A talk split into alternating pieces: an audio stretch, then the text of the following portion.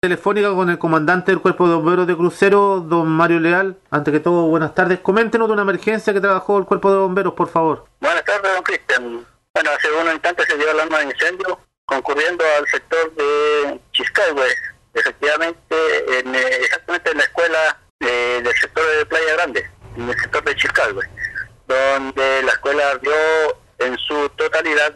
Trabajaron aquí en la emergencia unidades de del Cuerpo de Bomberos de Crucero, la primera compañía y cuarta compañía, más el apoyo del Cuerpo de Bomberos de Entre Lagos.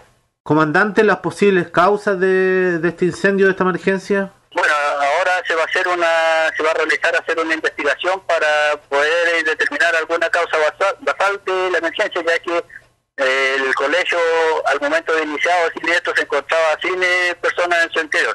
Como le digo, la investiga- el, el trabajo de investigación se va a hacer durante el día. Como le digo, la escuela se quemó en su totalidad, 100% pérdida total, más un furgón escolar. Y como le digo, eh, se dieron cuenta vecinos que la escuela estaba viendo en- al momento de iniciado el fuego no se encontraban moradores. Ni los vecinos estaban. Perfecto, muchas gracias, muy amable, comandante.